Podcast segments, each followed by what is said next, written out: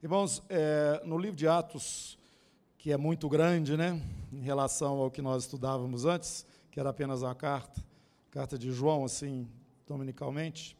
Então, nós estamos andando de uma forma mais rápida nele, para trazer aqui para o ministério a ideia de como estava ou como aconteceu ali naqueles primeiros momentos a igreja do Senhor Jesus. E o nosso objetivo hoje, embora Há poucos dias atrás nós estávamos aí comemorando os 500 anos da Reforma. É uma maravilha que Deus fez, né, aí na história da igreja.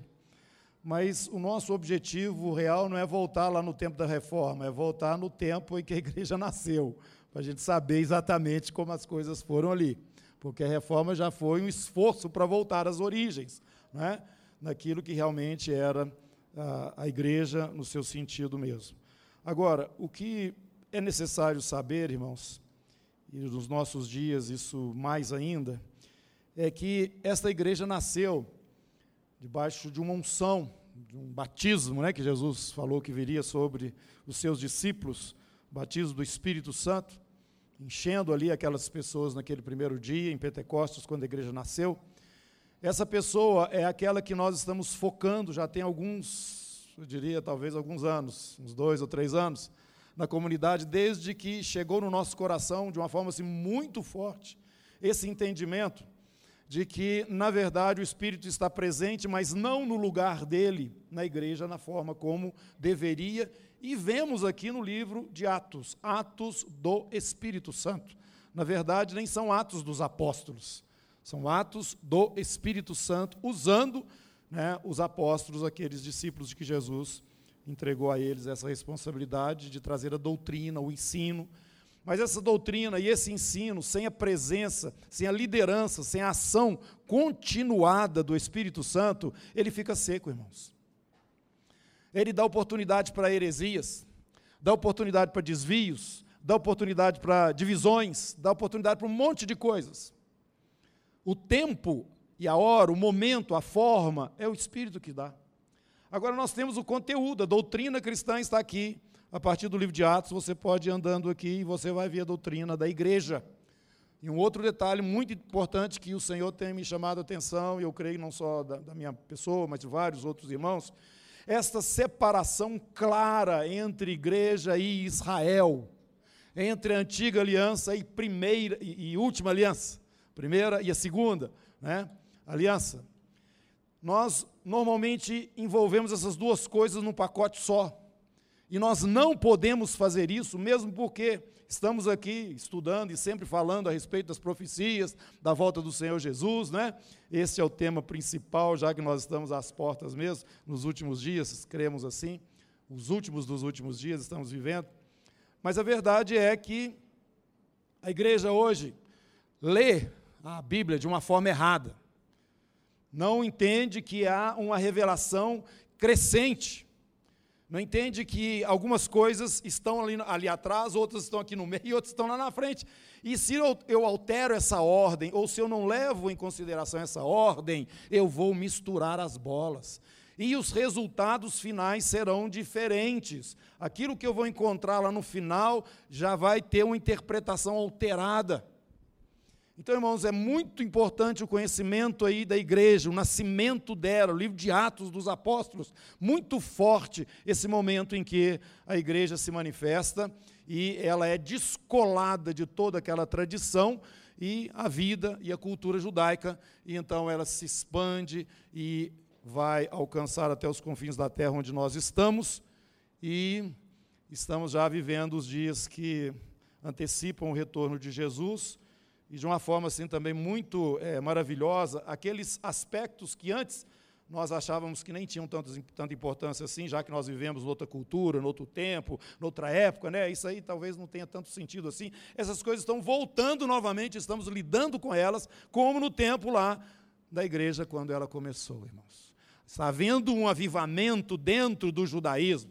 Está havendo um avivamento no sentido de que é, é, entre as nações, algo espantoso ocorreu há poucos anos atrás. Nasceu uma nação no meio do Oriente Médio, e essa nação é a nação de Israel. um povo que estava espalhado no mundo inteiro e que agora está se concentrando ali e brigando mesmo. Esse espaço aqui é nosso, nós temos direito nele e essa confusão que nós estamos aí é, todos, todos os dias vendo nos noticiários.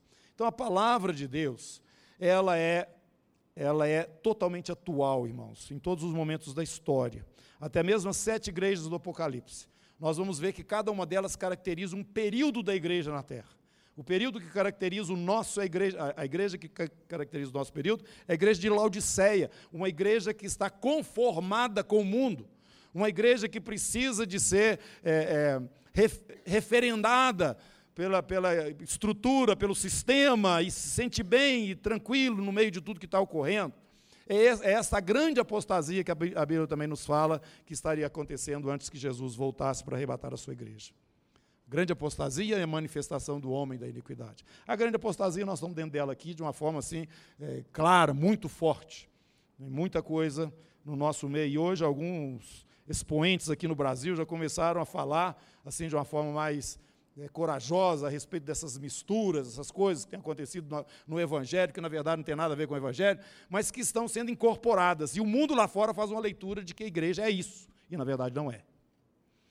Então, irmãos, nós vivemos num momento de confusão, e a vontade do diabo é essa mesma. Ele quer causar uma confusão e uma instabilidade nas nações, para então trazer e manifestar essa liderança que é governada e liderada diretamente por ele. Isso não é o tema, mas é por onde as coisas estão passando.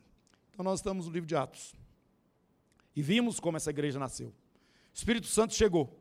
E nós estamos entendendo hoje que ele precisa nos conduzir nos detalhes da nossa vida, nos detalhes do ministério de uma forma geral. Não somente assim, de vez em quando, a gente fazer uma menção à pessoa dele, aquilo que ele fez, porque hoje ele não está fazendo da mesma forma que ele fazia, pelo menos ao meu entendimento, e de várias outras pessoas, pelo simples fato dele não estar no espaço devido a ele. Nós temos hoje, muita doutrina, mas essa doutrina tem nos dividido, infelizmente. Nós temos hoje muito conhecimento e até mesmo doutorados aí, né, mestrados na palavra e coisa para lá e coisa para cá, mas estão batendo cabeça uns com os outros. Porque o Espírito Santo de Deus não está lá. Só está a mente, só está o miolo, só está a, a, a capacidade natural, analítica e assim por diante. Mas isso não resolve sozinho. Nós precisamos ter esses fundamentos bem claros na nossa vida, saber da razão da esperança que há em nós, da fé que está em nós, que está na nossa vida, mas nós temos que ter esse, esse mover contínuo do Espírito na nossa vida, nos conduzindo dentro dessa verdade. Então, irmãos, se você ainda não foi batizado no Espírito Santo, você precisa ser. Se você não for cheio do Espírito, você não vai ter autoridade ou, ou poder para compartilhar essa palavra que nós temos a responsabilidade como testemunhas que somos, porque o mundo lá fora vai fazer uma pressão maior do que aquela interior que você tem. Só depois que o Espírito chega é que você vence essa barreira. Recebereis poder ao descer sobre vós o Espírito Santo.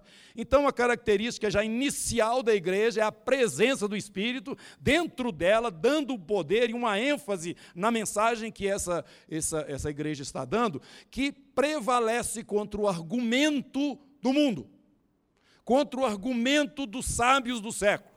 Quando eles pegarem vocês, levarem vocês adiante das autoridades, dos reis, tarará, tarará, vocês não preocupam com o que vocês vão dizer. O meu Espírito vai falar na boca de vocês. Agora, onde é que está o Espírito Santo? Nós estamos querendo resolver as coisas na nossa capacidade mesmo, naquilo que a gente já tem, já adquiriu, e você tem muito pouco. E eu estou dizendo que dentro de todas essas confusões, teorias, teologias e várias outras, outras ias que estão surgindo aí, vão embaraçar muito dos nossos que não têm nenhum conhecimento básico. Infelizmente, a igreja nem está lendo a Bíblia direito, não. Por isso, eu volto a dizer: tempo com Deus, tempo com a palavra e tempo com o irmão. Tempo com o irmão, você vai aprender o que, que já, já sabe na palavra. Tempo na palavra é o tempo que você vai ler a Bíblia. Vai ler a Bíblia. E tempo com o Espírito Santo, aprender a ouvir o Espírito, a ficar quieto na presença de Deus, conectado com Ele. Esse é um dos sentidos do período da adoração, que é o período principal ou a razão principal do nosso encontro dominical aqui. Você e o Senhor. Adorando, parado, se você não tem expressão, olhando. buscando perceber mais quem ele é. Na agitação da semana inteira, talvez você não teve esse, essa sensibilidade, né? Mas aqui nós estamos todos juntos, voltados para um ponto. O trono onde se assenta o Todo-Poderoso, o Criador de tudo e de todos, o nosso Deus, que é tremendo no seu poder e nas suas obras.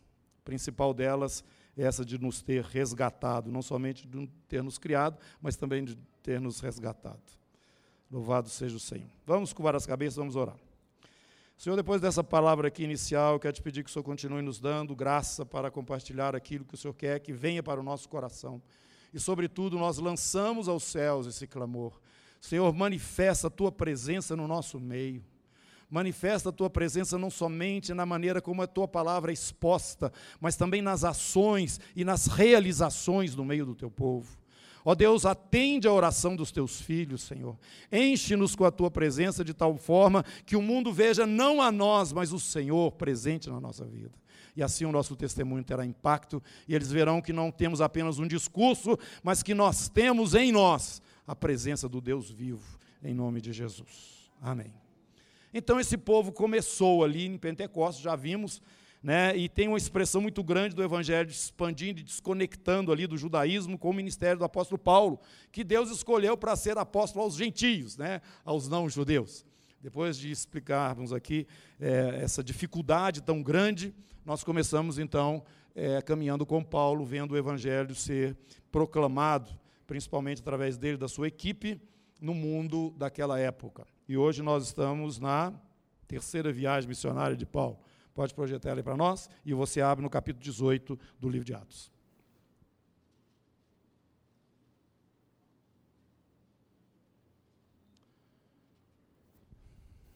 Essa é a terceira. Bota a segunda aí para a gente pular para a terceira. Finalzinho da segunda. Segunda viagem missionária de Paulo. Isso. Nós já vimos aqui, o pastor André já nos mostrou, ele passando aqui pelo sul da Turquia, né? Galácia, e indo para Troade. Ele tinha. É, é, ele foi conduzido pelo Espírito, né? não ir para o norte nem para o sul, nem Éfeso, nem lá para o ponto, né? E veio para Troade, teve a visão lá com o Macedônio, e foi para Filipos, onde a igreja nasceu. Depois, passando por Anfípolis, ele vai até Tessalônica e ali por três sábados ele vai ministrando na, na sinagoga para os judeus, e ali uh, nasce uma igreja, depois ele é perseguido, vai para Bereia, e de Bereia ele vai para Atenas. E deixa lá em Bereia o Silas e o Timóteo, e vem para Atenas, e de Atenas ele vem para Corinto, e os dois descem depois para Corinto e encontram com Paulo aqui. Essa, esse momento de Paulo em Corinto é muito importante. Paulo passou um ano e seis meses em Corinto encontrou lá um casal, Priscila e Áquila, que tinham sido expulsos, né, naquela época o imperador romano botou todos os judeus para fora de Roma e eles vieram parar aqui em Corinto, esse casal, e eles trabalhavam com é, tendas. Eles faziam tendas, que era a mesma profissão de Paulo. Paulo chegou próximo deles e certamente os encontrou na sinagoga. E dali para frente eles criaram então a empresa. Paulo e Paulo e Áquila. Paulo e Áquila. Empresa. E ele ficou trabalhando assim até que vieram de lá de Bereia o Timóteo e o Silas. E então o, e eles trouxeram recursos que a igreja de Filipos tá, trouxe para o Paulo, mandou para o Paulo. O Paulo então passou a, a pregar a palavra e viver o, o, exclusivamente, objetivamente, na ministração da palavra ali em Corinto. E dali de Corinto ele então volta para, vem para, para Jerusalém, depois para Antioquia, que era o ponto de partida dele sempre, né? Mas ele chega em Éfeso e deixa o casal Priscila e Áquila lá e vai embora. E Áquila fica aqui com Priscila em Éfeso, Paulo vem para Cesareia. Cesareia é hoje chamada Cesareia Marítima, ali em Israel, e é onde estava morando quem? Quem que morava aqui em Cesareia nessa, nessa altura? Filipe o diácono. Tá? Nós já passamos por essa história aí, né? o diácono veio pregando evangelho por essa região aqui toda e foi parar lá em Cesareia, morando em Cesareia. Paulo chega em Cesareia, que era um porto que Herodes construiu, e era também a capital administrativa da Palestina, viu, gente? É tipo é, Nova York e Washington, tá? Cidade de maior expressão é Nova York, mas a administração está em Washington, entendeu? Então a cidade de maior expressão era Jerusalém, mas a administração romana ficava aqui em Cesareia. Então ele desceu aqui nesse porto que Herodes construído, veio para Jerusalém, encontrou os irmãos e voltou para Antioquia, onde era a sua base, de onde ele normalmente estava sendo enviado. Então é importante aqui, eu quero chamar a atenção de vocês, um ano e meio em Corinto, essa igreja deu muito trabalho para Paulo, passou rapidamente em Éfeso, voltou e depois ele vai para Antioquia. Terceira viagem. A terceira viagem missionária do Paulo, ele sai daqui, né, de Antioquia, e con continua passando por essa região aqui da Galácia mesmo, Pisídia, chamando a atenção. Tem essa Antioquia aqui, que era a base dele, que é a Antioquia da Síria. Tem essa outra Antioquia aqui, que é a Antioquia da Pisídia, que não, não é a mesma cidade, né, claro. Mas naquele tempo eles davam os nomes das pessoas de influência, né? Essa Antioquia por causa do Antíoco. E, então, Seleucida, é, Ptolemaida e tudo, Cesareia, tudo é por causa dos, dos, das pessoas importantes, né? eles davam o nome das cidades dessas pessoas. Então, repetia essas, é, esses nomes. Bom, só que desta vez Paulo não foi direto lá para Macedônia, como ele foi na viagem anterior, não. Ele desceu para Éfeso. Éfeso, a cidade onde ele deixou a, o, a Priscila e o Áquila. E ele vai para lá.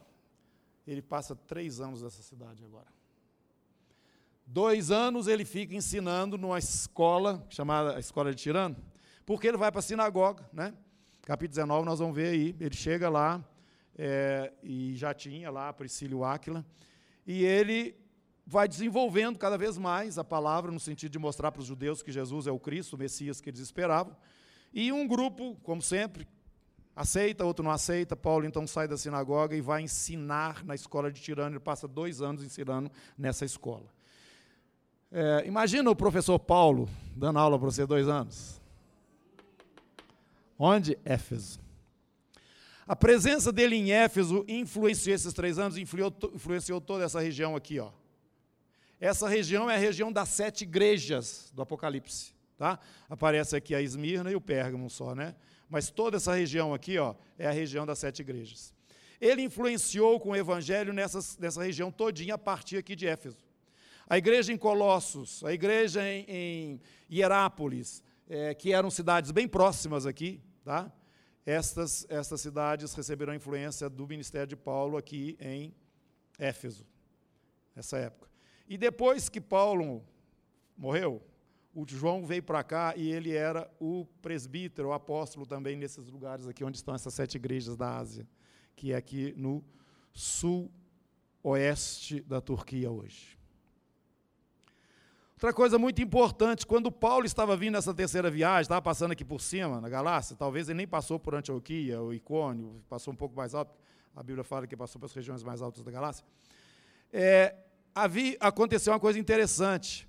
Saiu um homem daqui, ó, de Alexandria, do Egito, que era um judeu também, e esse homem ouviu a respeito de João Batista, ele conhecia profundamente as Escrituras do Antigo Testamento, e esse homem foi convencido que aquele Messias que João Batista estava anunciando realmente era o Cristo que as Escrituras falavam. Esse homem se chamava Apolo. Tá? Então, nesse período que Paulo estava viajando por aqui, por cima ainda, antes de chegar em Éfeso, o Apolo apareceu aqui em Éfeso. E ele chegou na sinagoga já, já arrebentando, mostrando para os judeus que aquele, aquele homem, Yeshua, que apareceu lá em, na, na, na Galileia e foi morto, esse era o Cristo realmente que as Escrituras falavam. E ele falava com autoridade, mas sem um conhecimento mais profundo do ministério de Jesus. Então, o que, que aconteceu? A Priscila e a Áquila chamaram ele no cantão e passaram para ele tudo o que eles já tinham recebido do Paulo. Tá? Então, ele foi instruído aí pelo casal e ele tinha vontade de vir aqui para a Caia, aqui ó, na região da Grécia e a Caia. Então, ele recebeu carta dos irmãos aqui, e foi para cá, em Corinto. Por isso que quando vocês vão estudar aí Corinto, a primeira carta que Paulo escreve aí aos Coríntios, você vai ver aparecendo o Apolo lá. Porque o Apolo já chegou em Corinto já, já com conhecimento e com uma unção muito grande. Por isso que Paulo fala, vocês aí estão divididos, que a igreja era uma igreja carnal. Vocês estão aí falando, eu sou de Apolo, eu sou de, de Paulo, né? E provavelmente Pedro, naquela época, já tinha passado por aqui também, porque ele falou Cefas, que é Pedro, né? A igreja estava lá com os partidos. Então, esse Apolo vem para cá e aqui ele continua o ministério que Paulo já tinha iniciado com os seus dois anos, os seus um ano e meio, é, no, no, na sua segunda viagem, antes que ele viesse aqui para Jerusalém, depois para Antioquia. E nesse período, Paulo fica esses três anos em Éfeso, fazendo esse trabalho tão grande. Aliás, logo depois que o Apolo sai de lá, Paulo chega e continua, então, uma coisa que eu quero chamar a atenção de vocês, capítulo 19 do livro do, de Atos, olha aí. Versículo 1. Aconteceu que, estando Apolo em Corinto, Apolo já estava chegando em Corinto, Paulo, tendo passado pelas regiões mais altas, aquela que eu mostrei ali da Galácia, né? Chegou a Éfeso e, achando ali alguns discípulos, perguntou-lhes: Recebestes porventura o Espírito Santo quando crestes? Ao que lhe responderam, pelo contrário, nem mesmo ouvimos que existe o Espírito Santo. Então, irmãos, apesar deles já terem recebido a palavra, eles não estavam totalmente inseridos naquilo que era a doutrina e a revelação que Jesus trouxe para nós, né? Eles só conheciam Jesus pela ótica de João Batista, que foi aquilo que o Apolo trouxe para eles, porque o próprio Apolo não tinha conhecimento além disso, né? É, ao que lhes respondeu, pelo contrário, nem mesmo ouvimos que existe o Espírito Santo. Verso 3. Então Paulo perguntou: Em que, pois, fostes batizados? Responderam: No batismo de João. João, quando começou o seu ministério, você vai ver aí nos evangelhos, ele falava para o povo: arrependei-vos, o jeito que vocês estão vivendo não dá para vocês receber a bênção que está chegando. Se vocês não se quebrantarem diante de Deus, a bênção de Deus que é prometida para Israel, em ela chegando, vocês não vão usufruir dela. Vocês precisam ter o coração é, sensível, vocês precisam de parar de ser tão duros. E aí ele começa a pregar e as pessoas iam se arrependendo dos seus pecados, né, conscientes mesmo, eram batizados por João Batista e ficavam na expectativa do Messias, até que João Batista falou: Eis o Messias aí, ó. Eis o Cordeiro de Deus que tira o pecado do mundo, quando ele batiza Jesus, e até mesmo alguns dos seus discípulos passam a seguir a Jesus, os discípulos de João Batista, né? e João Batista vai descendo e Jesus vai subindo, no, no, no sentido assim é, da, da revelação né, de Deus ali para Israel naquele momento. Pois bem, Paulo então fala o seguinte: o batismo de João Batista era para arrependimento, para abrir o caminho para a chegada do Messias. Disse-lhes Paulo, outro, verso 4. João realizou batismo de arrependimento, dizendo ao povo que cresce naquele que vinha depois dele, a saber, em Jesus. Eles, tendo ouvido isso, os irmãos ali de Éfeso, né, foram batizados em o um nome do Senhor Jesus. Não é que eles creram no Senhor Jesus, né? já criam. O próprio Apolo já estava lá falando. A própria, o próprio Áquila e a Priscila já estavam ali falando. Né? Já havia um grupo de discípulos, ele falou aqui, ó, estando Paulo em Corinto, é, alguns discípulos, capítulo 1, versos, os, o, a frase final, né? E achando ali alguns discípulos. Mas eles não tinham ainda recebido nem o batismo em nome de Jesus e nem o batismo no Espírito Santo, verso 6. E depois que foram batizados nas águas, impondo-lhes Paulo as mãos, veio sobre eles o Espírito Santo e tanto falavam em línguas quanto profetizavam. Aí então a igreja se manifestou ali também naquele lugar. Então, irmãos, é, você pode estar é, em algum momento em que você está compartilhando a palavra, a pessoa aceita o Senhor Jesus de todo o seu coração. Qual que é o passo seguinte? Batismo batismo. Porque tudo o que aconteceu dentro dele tem a sua expressão física espiritual no batismo. Eu me torno uma nova criatura. Paulo explica isso, Romanos 6. Né? Sepultados na morte pelo batismo, enfia lá dentro da água, né? e sai de lá uma nova criatura, assim como Cristo foi sepultado e ressuscitou. A vida que temos agora é uma vida de ressurreição. Então, o passo seguinte é batismo. Ah, mas tem que ser pastor para batizar? Não, irmão, a Bíblia não fala isso não. Tá? Ela fala que você pregou e o fulano aceitou, você batiza ele. E não é tão complicado assim, não. Não é tão complicado. Nós estamos aqui lendo a Bíblia, gente, então nós precisamos voltar para aquilo que é o simples, o natural. Né? Não é ficar fazendo muito rococó em volta de certas coisas, e depois a gente cria um costume, e o costume nos leva para distante daquilo que é a base, que é o original da palavra. É isso que nós estamos querendo. Então, você pregou o evangelho, aceitou Jesus, e aquilo é uma convicção no coração daquela pessoa, leva ele lá numa casa que tem piscina, ou então vão lá num outro num lugar qualquer que tem água aí, e eu vou enfiar você dentro da água lá, e você vai sair de lá uma nova criatura. Uma coisa interessante que vem na sequência, irmãos, é aquilo que hoje enche um espaço muito grande no trabalho da igreja, que é a chamada libertação. Quanto crente cheio de demônio, não sei em que lugar que estão, precisando de libertação. Aí eu venho outro e falo assim, ah, mas crente não fica endemoniado. Não, não vou discutir isso com você. Não vou. Eu quero que você ora e expulse os demônios. É isso que eu quero. É para isso que o nome de Jesus existe, no sentido de nos libertar do cativeiro. Ele veio para nos libertar. Então não fica aí querendo entender muita teologia, não repreende e sai. Pronto. É isso que a palavra faz. Aceitou Jesus, batizou, agora tem alguma coisa, um direito e uma autoridade estabelecida. Você era do diabo, agora você é de Jesus. Você estava no império das trevas, agora você está no reino do Filho do seu amor. E agora a capetada tem que sair toda. Toda repreende toda ligação, tudo aquilo que amarga aquela pessoa na vida pregressa dela. Porque o diabo faz de, de bobo. Tá? Se você não confronta ele, ele continua na fila. Ah, não, agora você tem a palavra. Essa pessoa que assumiu Jesus na sua vida, nasceu de novo, foi batizado, você não tem mais nada nela. Solta essa vida. Vocês estão entendendo? Onde que tem que entrar a, a palavra de, de, de libertação, irmãos? É aí nesse momento. Depois pode ter complicação? Pode. Se você abre as portas aí, vem mesmo. Né? Não sabemos. Você vai querer viver uma vida na carne? Ou se agora vai alimentar a carne ou vai alimentar o Espírito? Aí daqui para frente, você responde, porque você já tem o Espírito Santo morando dentro de você. A história é outra. Agora, você saiu lá das trevas, aceitou Jesus, foi batizado, agora você está no reino do Filho do seu amor. O diabo não tem autoridade na sua vida mais não. De maneira alguma. Expulsa tudo, quebra tudo quanto é vínculo com o passado, com aquilo que era a sua vida de escravidão.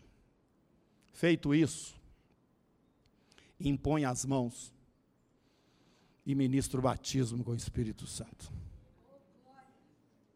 E não fica esperando as pessoas ficar com trimilico nem falar em língua, não. Você não tem nada com isso. Isso é obra de Deus e do Espírito. Você põe a mão em cima dela e ora para ser cheia do Espírito Santo. Só isso. E vai para casa feliz e contente. É isso que o Senhor mandou a gente fazer. Então, Paulo explica isso aí no capítulo 19, assim, de uma forma tão clara. Olha, vocês foram batizados, é, precisava mesmo, né? Já que vocês tinham só a informação de João, mas presta atenção. Agora vocês precisam ser batizados em nome de Jesus. É o batismo que mostra essa morte e a ressurreição, essa nova vida que nós temos em Cristo Jesus. E na sequência ele impõe as mãos sobre eles e eles são cheios do Espírito. E Paulo então começa esse ministério de três anos aí em Éfeso de uma maneira contundente, forte demais, irmãos, porque não somente toda essa região nesses três anos foram alcançadas por, por esse ministério de Paulo aqui em Éfeso, tá?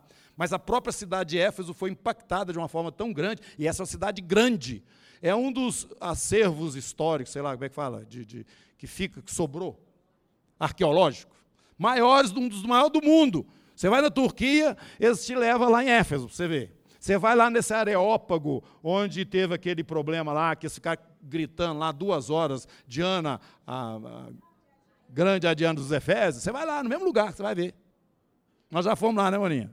Você também vai, a Clécia também já foi lá.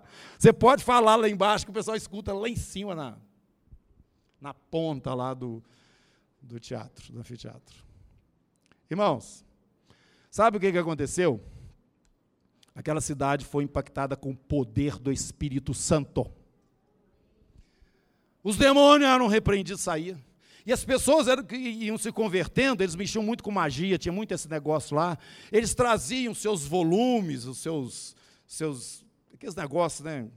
De, de livros, aqueles, e queimava na rua, na frente de todo mundo. E não queimava só, não. Eles falavam, oh, eu era assim, eu fiz isso, fiz aquilo, dava testemunho.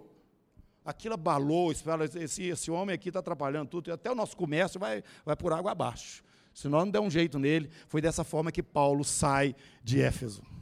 Porque ali começou uma perseguição muito forte, mas ele já tinha estabelecido ali as raízes, e essa igreja é uma igreja forte, como eu já disse para vocês, depois o próprio João veio estar estabelecido aí na, na cidade de Éfeso. E quando vocês vão lendo a Bíblia, irmãos, vocês vão ler a carta aos Efésios, vocês vão ver o conteúdo dessa carta. Você não pode falar as coisas que Paulo fala naquela carta por uma pessoa que está nova no Evangelho, assim, não conhece direito, é boia. No primeiro capítulo ele já sai voando. Não... O maior parágrafo da Bíblia, primeiro capítulo de, de, de, do livro de Efésios, da carta de Paulo de Efésios. Mas, irmãos, aquele pessoal recebeu muito. Por isso que quando você chega lá no livro do Apocalipse, você vê lá a primeira igreja. Éfeso. É essa turma aí, ó lá. Éfeso, Esmirna, Pérgamo. Está faltando uma turma aqui ainda, está faltando mais quatro igrejas, né? Três, é. Tiatira, está faltando é, Laodiceia, tá, algumas. Filadélfia. Então, essas igrejas, elas foram alcançadas nessa época, mas a igreja de Éfeso foi aquela que recebeu mais, e quando você lê o livro do Apocalipse, vocês vão ver o, o Senhor falando, vocês provaram os falsos apóstolos. Vocês tinham conteúdo para receber, avaliar e dizer o que é bom e o que não é bom. Vocês atuaram realmente, têm atuado em cima daquilo que vocês têm recebido. O único problema de Éfeso era que o amor tinha esfriado. Aí a coisa pegou, porque Deus é. Não é fé, não? Não é esperança, não? Deus é amor. Então, isso é muito importante, é um ponto que eu quero realçar para vocês. Paulo, então, sai corrido daqui, né? E vai embora. Vai passando aqui, subindo, vai lá outra vez para Macedônia e vai parar lá em Corinto novamente. Ele queria vir direto daqui para Cesareia e Jerusalém novamente. Só que a perseguição aqui não deu para ele fazer isso, ele voltou por terra e alguns irmãos vieram é, de barco e ele foi encontrando com eles, né? Então, o que ocorre aqui, ó, a cidade de Troa, digo, na volta tem um episódio muito interessante, aquele menino que caiu lá do Eutico, caiu do, do coisa, foi aqui, ó. Paulo chegou aqui de noite, né, passou a noite toda falando para eles. Como é que esse cara de olho aberto, né? A noite inteira. O menino dormiu lá na janela e despencou, mas graças a Deus não morreu, não. Paulo foi lá, orou por ele e tal. Depois ele vai passando aqui com a turma dele, né? E ele não vai em Éfeso. Ele não passa em Éfeso na volta, ele vem para Mileto. Manda recado para os irmãos, os presbíteros lá de Éfeso, os irmãos lá, vêm para cá em Mileto, que eu preciso dar uma, um recado para vocês. Na expectativa de Paulo, ele não voltaria mais nessa cidade, porque ele já sabia da história dele, já estava mais ou menos claro para ele o que, que ia acontecer. Então, ele achava que não, mas parece que historicamente, fora do livro de Atos, ele voltou em Éfeso, mas isso não é uma coisa também confirmada, não. Então ele vem voltando, pega o barquinho dele e volta, chega aqui em Tiro, por causa do barco tinha que fazer escala aqui em Tiro, a Ptolemaida, isso tudo é pertinho aqui. Isso aqui está no Líbano e vem descendo aqui, do Líbano ainda, e depois Cesareia, já em Israel, que é porto, né? E de lá vem para Jerusalém. Só que quando ele chega aqui em Cesareia, ele vai lá para casa do Filipe, né? O Filipe o diácono, que estava morando lá. E alguns irmãos chegam e vem também aquele profeta Ágabo, que já tinha ido lá na Enxoquia, né? E o Ágabo tira o, o cinto do Paulo e fala assim: que o Paulo, presta atenção. Ele amarra ele mesmo com o cinto de Paulo e fala: Isso vai acontecer com o dono deste cinto quando ele chegar em Jerusalém. A igreja então toda virou para o Paulo e falou assim: Não vai para lá não. Aquela mesma história dos discípulos falando para Jesus: Não vai para Jerusalém não, porque eles vão te prender lá. E Paulo falou para eles o seguinte: Olha, eu vou porque eu tenho essa direção. O Espírito já está me falando isso de cidade em cidade. Inclusive, já tinha prevenido os irmãos aqui em Mileto, quando ele saiu de lá. Né, de que realmente, irmãos, sabe por quê? Todas essas regiões por onde Paulo passa, ele vai primeiro na sinagoga. E ele cria uma confusão na sinagoga. Essa turma toda do judeusada, toda espalhada aqui dessas regiões, conhecia o Paulo. E quando chega a festa, e Paulo ia para as festas, ele normalmente coincidia o regresso dele com as festas. Ele estava descendo aqui para Jerusalém. Eu não lembro qual festa que era nesse momento, se era Páscoa não sei não. Agora não estou me lembrando. Mas ele estava descendo aqui. E quando ele chega aqui em Cesareia, ele é prevenido mais uma vez pela igreja, mas ele vai para Jerusalém. Chega em Jerusalém, vamos ler lá, isso é muito importante para a gente que está lidando com essas dificuldades hoje, viu gente? É, capítulo 21.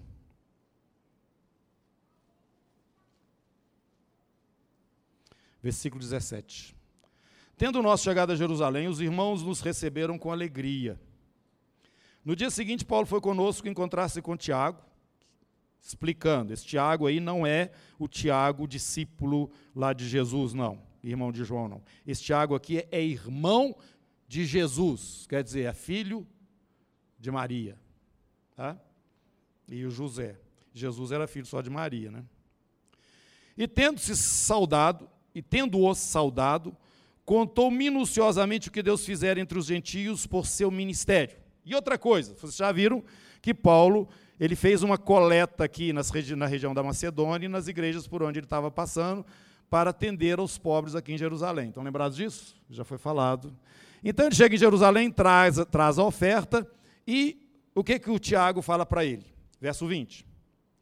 É, depois que Paulo conta né, a história que aconteceu na viagem dele, Ouvindo, deram eles glória a Deus e lhe disseram: Bem vês, irmão, quantas dezenas de milhares há entre os judeus que creram, todos são zelosos da lei. Eram cristãos, zelosos da lei, judeus. Continuavam com as práticas judaicas, tá? cultura, tudo normal. E foram informados, 21, a teu respeito, que você ensina todos os judeus entre os gentios a apostatarem de Moisés, dizendo-lhes que não devem circuncidar os filhos, nem andar segundo os costumes da lei. Que se há de fazer, pois? Certamente saberão da tua chegada. Vão saber que você chegou aqui. Bom, isso já era conhecido. Que há de fazer então? Faze, portanto, o que te vamos dizer. Paulo, presta atenção. Gente, eu quero fazer uma avaliação antes da, disso que Tiago fala para Paulo. O que Paulo falava era isso? O que, que ele falava? Que eles deviam continuar seguindo a lei de Moisés? Uai, então. Então vamos prestar atenção no que está acontecendo aqui. O que o Tiago está falando é o seguinte: estão dizendo que você está falando para largar o Moisés. É, é isso mesmo. Estão falando que você está dizendo aí que não precisa circuncidar. Eu, é isso mesmo. Só que a coisa não ficou muito bem clara, não fica muito bem definida, porque Paulo não teve aqui nesse momento oportunidade, ou pelo menos o texto aqui que Lucas escreve, não, ele, não, ele não argumenta. Mas vamos ler Gálatas. Vamos ler Gálatas aqui, por favor.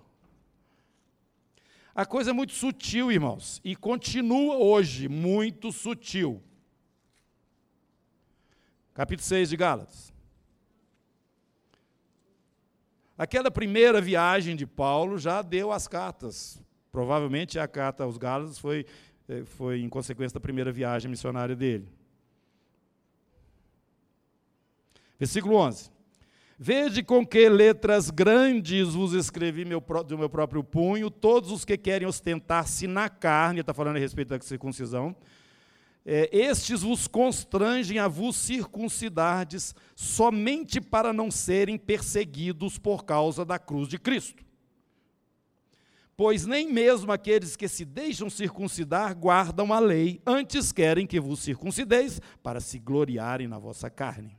Mas longe esteja de mim gloriar-me, senão na cruz de nosso Senhor Jesus Cristo, pela qual o mundo está crucificado para mim e eu para o mundo pois nem a circuncisão é coisa alguma, nem a incircuncisão, mas o que importa é, é ser uma nova criatura. E todos quantos andarem de conformidade com esta regra, a todos, né? Paz e misericórdia sejam sobre eles, sobre o Israel de Deus, a igreja. Quanto ao mais, ninguém me moleste, porque eu trago no corpo as marcas de Jesus. Então, irmãos, aquilo que eu estava falando do Paulo era 80% certo. 20% não era. Por quê? Porque Paulo ele sabia muito bem que acima da lei e dos costumes das nações, também fora da lei, estava o nome do Senhor Jesus. Ele veio buscar primeiro o judeu e depois o gentio, o grego. É esta a sequência do ministério dele, claramente. Agora, ele sabendo disso, chamou o Timóteo. Vem, Timóteo, vai me seguir. O Timóteo sai de Listra com ele mas ele, ah, peraí, não vai dar para a gente sair tão depressa, não. Nós vamos ter que fazer uma cirurgia, nossa, Timóteo. Timóteo foi circuncidado.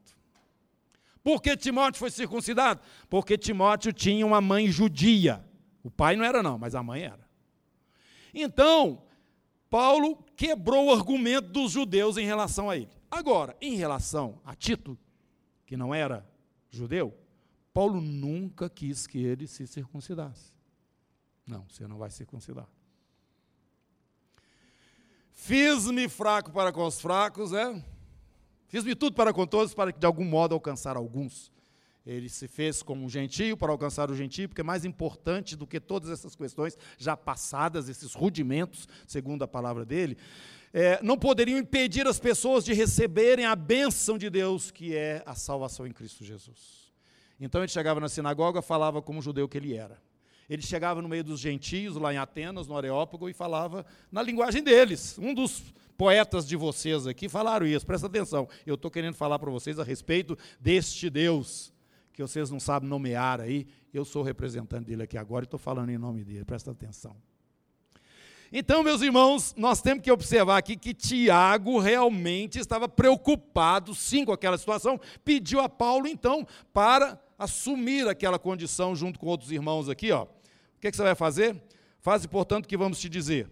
Verso 23, capítulo 21. Estão entre nós quatro homens que voluntariamente aceitaram um voto, provavelmente aquele voto de nazireado mesmo, que escorta o cabelo e tal. Rapa a cabeça, né? Toma-os, purifica-te com ele, faz as despesas necessárias para que raspem a cabeça, e saberão todos que não é verdade o que se diz a teu respeito, o que de, e que, pelo contrário, andas tu mesmo guardando a lei. Então, irmãos, vocês estão vendo aqui, Paulo não andava guardando a lei do jeito que o Tiago estava falando, não. Estou certo ou estou errado, irmãos?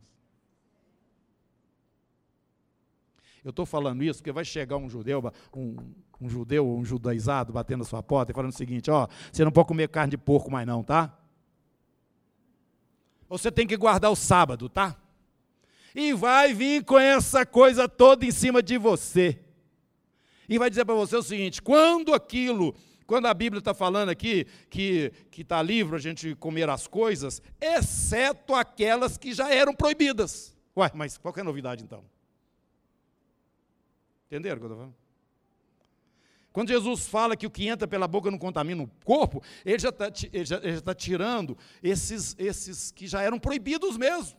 Ele era judeu já vivia realmente dessa maneira, então não conta essas outras carnes aí, ou esses outros animais, quando ele fala isso. E assim, meus irmãos, vocês vão encontrar argumento para tudo. Por isso eu quero dizer para vocês o seguinte: o evangelho que nós pregamos hoje precisa ter consistência. Você precisa saber o que é Israel, o que é igreja. Porque então, senão, irmão, você vai ficar embananado. Você vai ficar embananado. Vamos ler Gálatas agora com um olhar diferente. Vamos ver Romanos agora com um olhar diferente. Vamos parar de ficar misturando antigo, a antiga aliança com a nova aliança? Isso, tudo é necessário para esta hora. Tempo com a palavra, irmão. Vamos entender essas coisas? Eu creio que vocês estão entendendo o que eu estou falando. Estão entendendo o que eu estou falando? Levanta a mão aí, quem está entendendo. Amém. Pois bem, Paulo faz isso tudo, mas não adianta nada. ele vai para o templo, Chega lá, o pessoal reconhece ele. Ah, eu conheço esse cara. Eu, é ele, foi ele que provocou aquele problema todo lá em Tessalônica, ah, é lá em Éfeso, lá em Bereia, é ele mesmo, lá na Antioquia da Pisídia, lá em Listra, e vai em Cônio. Conheço ele.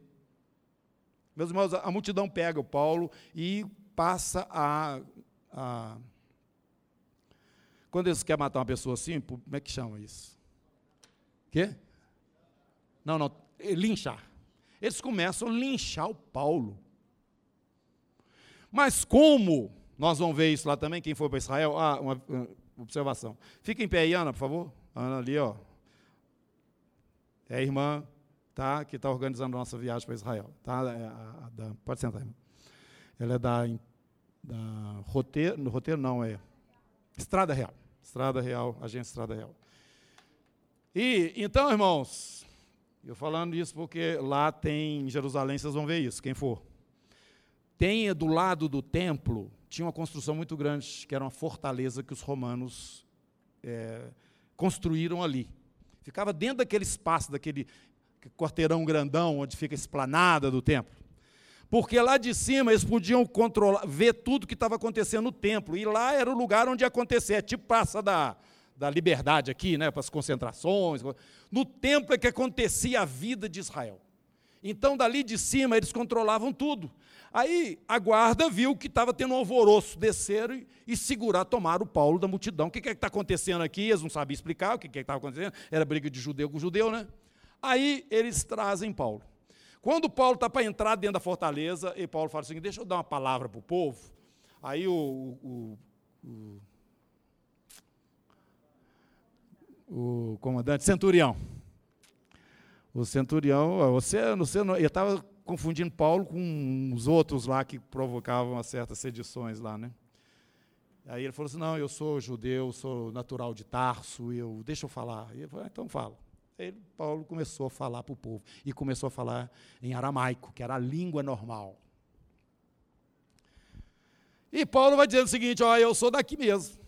Quer dizer, eu nasci lá em Tarso, mas fui educado aqui com o Gamaliel. O Gamaliel reúne ali, ó, com a turma do Sinédrio ali. Ó. E ele começou a discorrer em cima das coisas que eram a realidade daquele pessoal que morava em Jerusalém mesmo. Ele foi educado ali, ele foi preparado ali, ele, a partir do, das instruções que ele recebeu, ele tomou atitudes violentas contra a igreja, mas ele conta o seguinte: ó, chegou um momento que eu encontrei com esse Jesus e transformou minha vida. Olha, o Paulo não conseguiu continuar, que já está querendo matar ele de novo. E o, o centurião então puxou ele para dentro da, da fortaleza, fechou, pronto.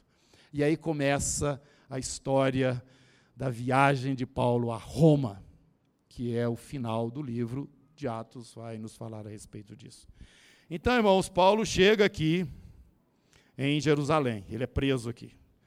E como aí começa aquela situação, tá certo, tá errado, tá certo. Eles queriam matá-lo aqui mesmo, mesmo preso, é, é, aqui em Jerusalém pelos romanos, né? guardado ali pelos romanos. Então, é, ele fica, eles ficam sabendo do, de que estavam querendo matá-lo, eles, o centurião então manda ele para Cesareia de volta, porque lá que era a capital, né? vamos dizer, administrativa ali daquela região. Então Paulo vai preso e fica dois anos preso aqui em Cesareia. E a situação não sai, não desenrola. Chega um. Paulo põe o pessoal doido, tá? Doido no seguinte sentido, que ele era lá de dentro, ele sabia o que, que o fariseu pensava, ele sabia o que, que o saduceu pensava. Então eles punham ele na hora de, de do, dos, do julgamento lá, né? Ele olha aqui, ó, está acontecendo o seguinte. E, e, e ele, como judeu, e os demais estavam diante de um tribunal romano. Os romanos não entendiam direito o que estava se passando. E então Paulo falava assim: Eu estou sendo julgado aqui por causa da ressurreição dos mortos. Ele sabia que os fariseus aceitavam e os saduceus não aceitavam. Então começava aquela briga dentro do tribunal: o fariseu com o saduceu, o saduceu com o fariseu. Aí acabou, não tem mais, fecha tudo, volta de novo depois. E fica uma lenga-lenga ali. Eles não libertam Paulo de jeito nenhum, porque tinha interesse também, até de interesse financeiro para a igreja pagar, os irmãos fazer alguma coisa. Irmãos, foi dois anos ali triste, até que o Paulo vira e falou assim, olha aqui, eu apelo para César. Ele era um cidadão romano, com direito desde o nascimento dele. Ele e o Silas também. Então, o Paulo apela para Cesareia, para o César, e aqui Cesareia, então, ele tinha esse direito, como cidadão que ele era, de ser julgado lá diretamente em Roma. Aí, nessa altura, eles falam o seguinte: se ele não tivesse apelado para César, até que nós íamos soltar ele, porque não tem razão para estar preso mesmo. Era essa a conclusão. Mas, irmãos, esse é o propósito de Deus. Desde o momento que Paulo foi alcançado, que ele já tinha, ele já tinha esse, esse, esse caminho traçado. Ele ia testemunhar para o Senhor diante dos reis. E aqui, então, começa uma viagem. Tem a, a, a outra aí? Tem mais alguma aí? Não, essa vocês vão ver, é o próximo capítulo, mas é só você na sua casa, porque nós não vamos falar dele aqui, não. Você vai ver como é a história do nosso irmão e como o evangelho, desta maneira, começou a se espalhar e alcançou o mundo inteiro daquela época, irmãos. Esse era o mundo daquele tempo. Claro que tem para cá, ó, lá, lá na, o irmão lá na parede, é, lá para o lado da China também, porque nós estamos acompanhando aqui o ministério de duas pessoas só no livro de Atos o de Pedro por um período e o de Paulo até que Paulo quase chega perto da morte. Mas e os demais apóstolos? E a igreja espalhada nesses lugares? Irmãos, a palavra alcançou o mundo daquela época, é o que Paulo registra, ele fala isso. Mas por que que o evangelho alcançou o mundo inteiro daquela época? Porque não, eles não entendiam a proclamação sem a ação direta do Espírito Santo de Deus. Hoje nós temos muita tecnologia, nós temos muita gia para todo lado, mas nós temos um evangelho intelectualizado, um evangelho mundanizado, um evangelho cheio de coisa, mas cadê o Espírito? De Deus controlando, não é agindo, ele está agindo, gente. Eu estou aqui, sou prova disso, você também mas não da forma como realmente a igreja deveria estar operando no mundo. Eu cheguei a essa conclusão, você, você concorda comigo? Então você vai ter que levantar dessa cadeira aí diferente. Você vai ter que levantar e falar: Deus tem misericórdia de nós. Nós estamos chegando no final da estrada. E não pode continuar assim. O Senhor tem que me usar com autoridade e poder, porque eu estou aqui neste mundo por dois motivos. O primeiro dele é porque eu sou uma testemunha do Senhor. E tinha essas testemunhas murchas que não, que não, não resolve, não, não tem autoridade para falar do nome de Jesus, não serve. Segundo, porque o Senhor está trabalhando o meu caráter para o reino, porque quando o reino chegar, se eu tiver realmente maduro em Cristo Jesus, eu vou reinar de verdade com Ele. Agora, se você fugiu das provas, se você não quis andar nas obras, aí não tem expectativa muito alta para o reino não, reino, não. Aí eu concordo com os irmãos, um tamburetezinho já serve para mim lá. Mas eu não quero tamborete, não. Eu quero é reinar com ele. Porque é uma promessa dele, é o que vencer. Ele vai se assentar no trono. Assim como eu venci e me assentei no trono com meu pai. Eu quero esse lugar. Eu quero. Então, irmãos, nós temos que nos submeter a este Espírito, porque é debaixo do controle dele que as obras de Deus são realizadas e manifestadas. Você tem que conhecer a doutrina dos apóstolos, a doutrina, porque ela está aqui na sua mão, é tão simples. Você abrir a Bíblia em vez de ficar sabendo lá o que, que a revista não sei quem lá falou que no fulano casou com Beltrano, blá, blá. vem aqui na palavra, irmão. Larga o que não presta para lá, porque você vai ter que conferir as coisas daqui um pouquinho, pouquinho Deus vai puxar o subtotal da sua conta. Todo, fala para o irmão aqui, todos nós compareceremos perante o tribunal de Cristo.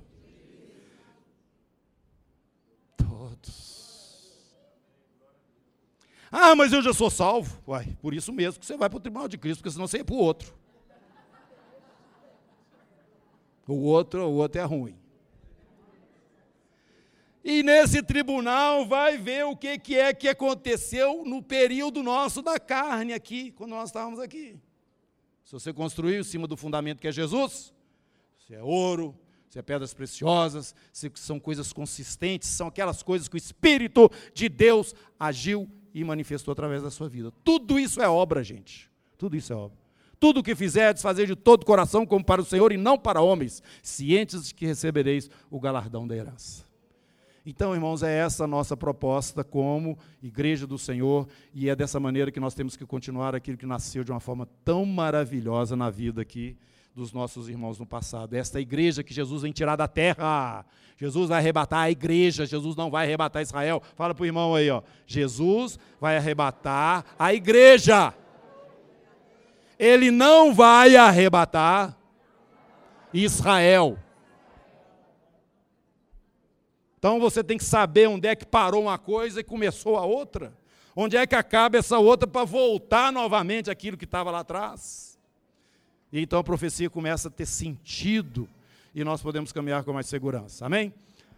Amém. Que bom, o nosso tempo acabou. Eu quero pedir a vocês, então, essa, esse zelo, como embaixadores de Cristo que somos, no testemunho que você precisa de dar da palavra do Senhor, entendendo que você está aqui para ser uma testemunha e você tem o seu campo missionário na sua casa, você tem no seu trabalho, você tem na rua, você tem por onde você for, você representa o reino de Deus na terra.